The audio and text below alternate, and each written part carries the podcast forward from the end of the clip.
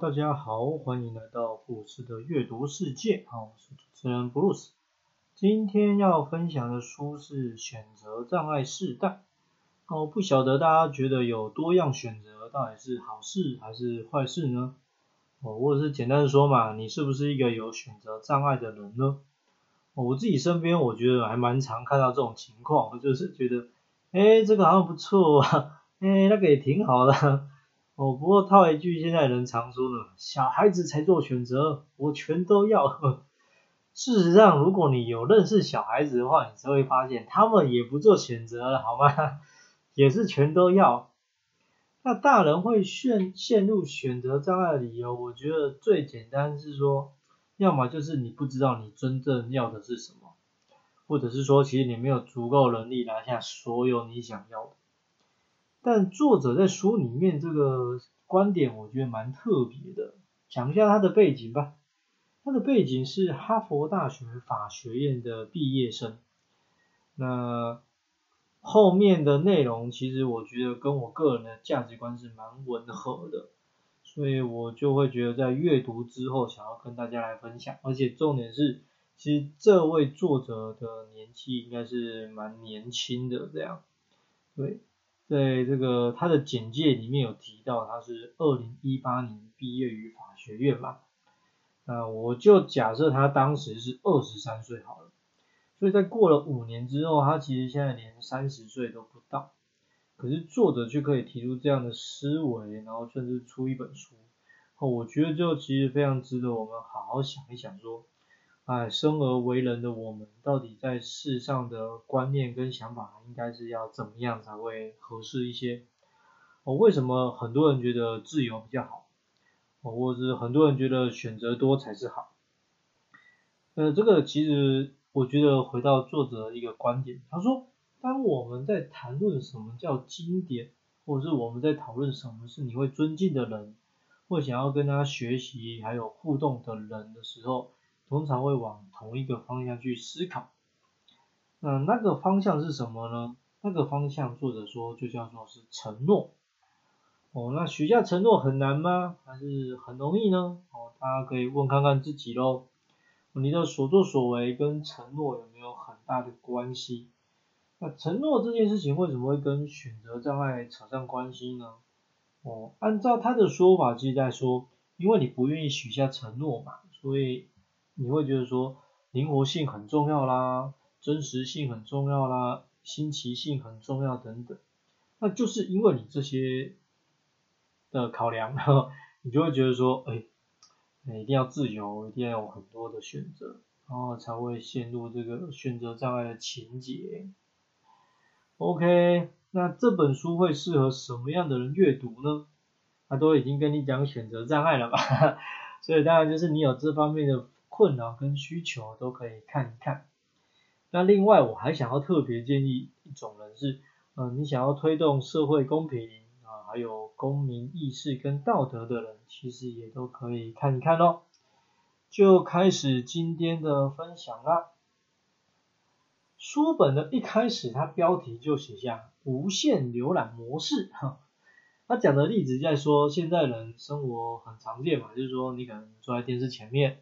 或是手机拿起来，Pad 拿起来，你就开始浏览，不断的浏览，一直的浏览，却始终都没有办法决定你到底要看什么。而就算给你决定了，你也会觉得说，啊，这个东西真的是我要看的吗？我会不会选错了呢？我会不会看一看就不想看了呢？会不会整个看完之后，发现自己浪费时间了呢？所以就不断电的在。无限的浏览这样，那这作者在这边用一句话来统整，他说这个就是我们在保持选择的开放性。我听起来你好像在做一个很不错的安排。我在生活里面有选择的开放性，然后在你的工作里面有选择的开放性，甚至在你的关系里面都有选择的开放性。可是好像我们对于这一切有很多很多的选择。那你记得我之前有分享过一本书叫《黑马思维》吗？我那时候内容我们讲什么呢？我们说人们好像看起来对于很多事情是有选择的，但事实上，你只是在选择别人提供给你的选择，也就是说，这这选择都不见得，甚至是基本上都不是你真心想要的。而你可能会想说，哦，那我怎么知道我想要的呢？或者是我想要的又不一定会真的是有这样。所以这边我就引用作者一句话来说，他为什么要写这本书？他说这本书我就想要跟大家谈的就是关于开放选择的文化以及承诺的非主流文化这两种文化的紧绷关系。呃，提到这边，我觉得大家就可以思考一下，自己是不是也会陷入这两种文化的拉扯呢？哦，有的话，那你就会发现，其实这本书应该就又更适合你阅读了。开放文化带来的好处哦，我想应该就不用多说了。嗯，作者其实在这本书其实用很多的观点在谈的是从承诺的角度。我想是人为什么会不想要承诺呢？他认为主要有三个原因哦。哦，分别是害怕后悔、害怕连结跟害怕错过。呃，我自己觉得这三个成因讲的蛮对的，也蛮有意思。但另外我想说的就是说，害怕后悔的人，也同时会害怕连结的话，那到底要怎么样去安排选择跟选项承诺？我这不是很冲突的事情吗？就是说，如果你希望自己不要后悔，你就要跟外界有一些连结嘛。可是你又害怕在连接之后跟其他连接失去了连接，哈，好我就先不老舍，但一样邀请大家可以想一想，哦，如果你是刚好不想不愿意做下承诺，然后有选择障碍的，是不是其实每次都有这三个想法在你心里面转呀转啊，哦，那如果是用我的话来讲啊，讲的比较直白一点，我觉得就是没有责任感，哈哈。那某个层面，你要说是因为很有责任感，所以觉得开始了就不可以轻易的结束啊，甚至不能结束这样。那是不是如果是这样讲，干脆就不要开始？大家觉得呢？呃，关于无限浏览的好处，大家应该就也是很容易了解啊，不然也不会深陷其中啊。所以在这边我们来讲一下它产生的困扰有哪些吧。首先是决策瘫痪。啊，没错，哦，他在讲的是说，其实你每次面临做决定的时候都没有办法好好的完成这件事嘛，所以就算只是二选一，你都会犹豫半天这样。可是时间是不等人的，所以这件事情如果发生在休闲娱乐上，哦，也许也还行。但是如果你是发生在职场上啊，发生在人际关系上，那它产生的影响就会非常的大了。第二个作者说的是脱序，啊，那根据书上的说法，他就是在讲说你跟外界是没有连结的。什么叫没有连结？再多说一点，就是说其实你跟外界没有什么感觉，然后你跟别人之间是没有什么归属感的。那这是你对别人嘛？等于别人对你呢，其实也是一无所知，或是跟你之间他也不关心你。你认真的想一下，你会发现其实是蛮糟糕的状况。我当然不是说人一定要靠别人才能好好的活下去嘛。其实，但是我们有一直在谈说，如果你有一个可以依靠的团体，那整体来说应该是会比你单打独斗来得好很多。因为身体身体再健康，然后你的财富再多，技能再好，其实这都是你生命的一小部分。那人嘛，有很多很多的层面。所以如果有一个团体可以让你很自在的待在里面，那我觉得事情应该会有很多的美好。第三个是浅薄哦，那书里面作者提到现在人很容易发生的想法嘛，前面也说叫害怕错过，那这个害怕错过，他写了一个英文缩写是 FOMO，这样的场景最常发生在什么时候呢？就是发生上大家在聚会的时候，然后依旧手机不离身的时候，不离身就算了，甚至是没有停止使用，这大家应该蛮常见。那在这边就是想一想咯，就是你已经选择要跟某人实体聚会，那为什么你到了现场还要跟其他人做线上聊天或观赏影片呢？我觉得比起不想要错过什么，其实这样的做法是很不尊重当事人，跟浪费别别人的时间。当然你可能会说，啊，有些场景我不得不不去嘛。但是我觉得这样的行为举止，我们在用比较其他层面来说，就是其实这也是代表着你的习惯养成跟思考。也就是说，其实不是在这样的场景，那你依旧是用这种比较无意识的方式在活着，你其实会非常容易陷入那种相同的困扰当中。那这本书其实如果要讲的简单一点，就两个字哦，坚持。最近常常都不时的会跟别人开玩笑说，我觉得坚持摆烂就是一种坚持啊，啊，也是一种坚持。因为你可能会听人家说。但凡我有一点坚持，我的生活跟生命生命就不是这样的。然后我就跟他说：“那你现在的坚，你是有坚持的，你的坚持就是摆烂了。”好了，回过头来说，哦，坚持听起来是一个好的事情嘛，啊，一个好的方向，但它确实也要必须真的是往好的方向去前进，然后那种值得付出的方向。书里面有提到一些角色范例。哦不管是英雄、屠龙者、公民、爱国者、建设者、维护者、匠人哦，其实这些都是在说人们为了一个方向啊、一个梦想、一个目标，让他在他的岗位上超长时间的待着，而且一直的努力着。那这些人他不一定会被全世界的人知道，因为他不一定是很有钱的人。但他绝对是各个领域都值得推崇的佼佼者。为什么？因为他们愿意付出嘛，而且给出承诺后有做出具体的实际行为。那这应该也是许多人办不到的。所以说，呃，选择障碍的人会面临到的场景是什么？就是像这样的境界是他们很难去完成的。书本的第七章啊，标题是后悔的恐惧跟目标的自由。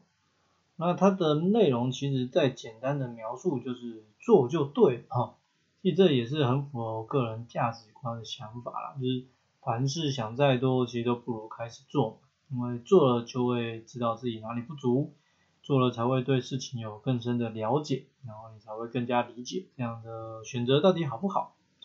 那事实上，你可能有听过这样的说法，是说，我不是因为我们努力做了事情而获得更多，是从努力的事物上反而让自己成长许多。某个层面，我觉得这就是在谈人跟事物上的教学相长。那听起来不错啊，可是为什么大家对于坚持、对于承诺，就会总是想多于做呢？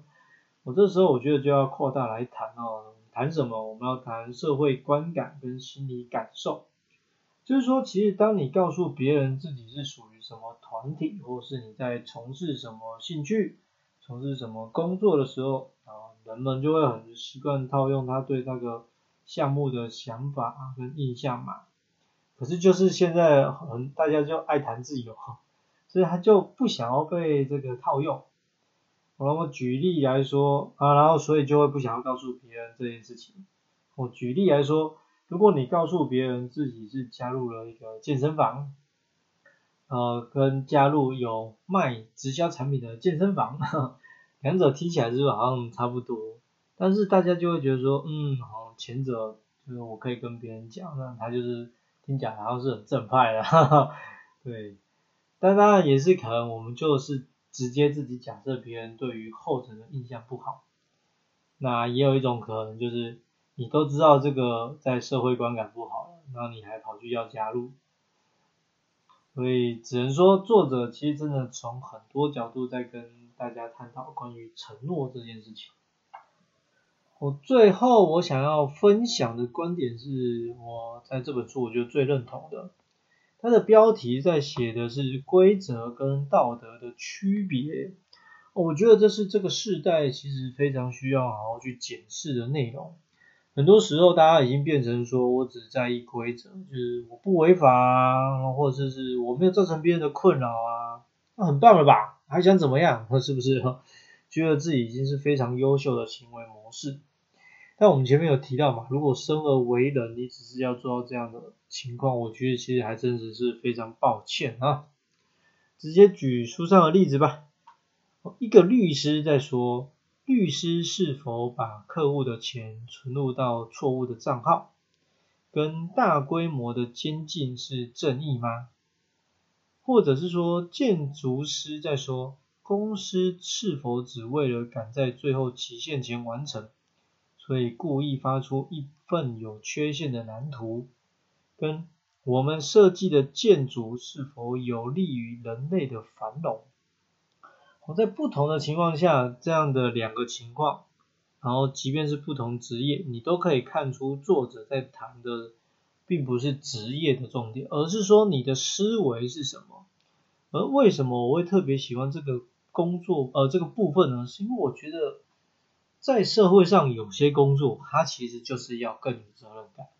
好像是公众人物啊，或者是你是著名的大企业，甚至是你有影响别人生杀大权跟教育的相关领域，那还是我常讲的一句话是：我们不是要很崇高，只是说既既然你有这个高于常态的层级或能力，那你为什么事情要做得很随便呢？哦，然后只是觉得说不违法就好，其他的都不干我的事。呃，当然很可能很多人已经吃了太多不好的经验，那实在现实生活问题，所以才会让现在很多的人或是旁人觉得说我至少门前雪就非常好了。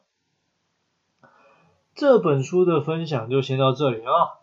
说起来，作者其实给我的感觉很像是身体住了一个老灵魂，但我这个人也不是贵古见今那一派哈。只是如果要认真的去比较以前生活跟现在生活的整体状况，其实现在生活跟环境真的是非常的进步，但我认为只是便利而已。也就是说，科技进步了，但你其他层面甚至是退步、退化，甚至是浪费了我们很基本的天分跟才能。最后，想要用两个字来结束今天的分享：连结。啊，我觉得读这本书最大的感触就是说，如果你跟外界失去了好的连接，其实你的生命真的不会比较好。可是要怎么样的去连接，其实就是要看你要怎么样过生活了。哦，毕竟开头的方向是可以决定你整体走向最关键的一环嘛。有兴趣的话，就记得去找书来看喽。下一集预告啊，要分享的书是。我值得拥有好生活。嗯，在今年剩下不多的时间 即将结束，我觉得这个标题其实大家都可以放在心中，因为每个人其实都值得被好好对待嘛。生命是无价的，生命是可贵的。